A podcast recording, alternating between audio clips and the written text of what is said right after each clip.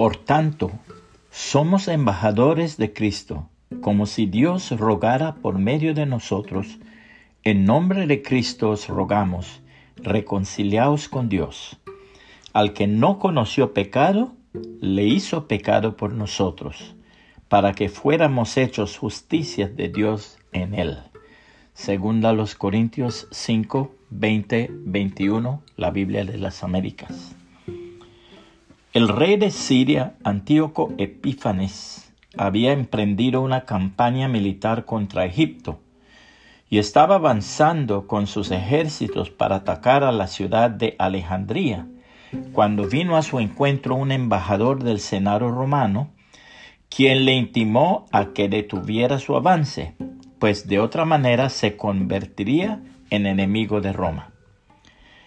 El rey pidió un plazo para considerar el asunto, pero el embajador romano le exigió una decisión inmediata y trazando en la arena un círculo alrededor del rey le dijo que tendría que salir de él amigo o enemigo de Roma. Se le planteó una cuestión ineludible que obligó al rey a tomar una decisión categórica. Dice la palabra de Dios, entonces le trajeron un endemoniado ciego y mudo y lo sanó, de manera que el mudo hablaba y veía. Y todas las multitudes estaban asombradas y decían, ¿acaso no es este el hijo de David? Pero cuando los fariseos lo oyeron, dijeron, este no expulsa a los demonios sino por Beelzebú, el príncipe de los demonios.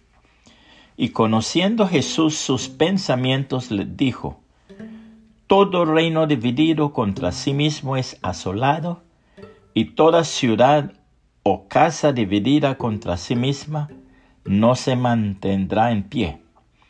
Y si Satanás expulsa a Satanás, está dividido contra sí mismo. ¿Cómo puede entonces mantenerse en pie su reino? Y si yo expulso los demonios por Belcebú, ¿por quién los expulsan vuestros hijos? Por tanto, ellos serán vuestros jueces. Pero si yo expulso los demonios por el Espíritu de Dios, entonces el reino de Dios ha llegado a vosotros. ¿O cómo puede alguien entrar en la casa de un hombre fuerte y sacar, saquear sus bienes si primero no lo ata? Y entonces saqueará su casa. El que no está conmigo está contra mí. Y el que no recoge conmigo desparrama. Por eso os digo, todo pecado y blasfemia será perdonado a los hombres pero la blasfemia contra el Espíritu no será perdonada. Mateo 12, 22 al 31, la Biblia de las Américas. Puede compartir este mensaje y que el Señor Jesucristo le bendiga y le guarde.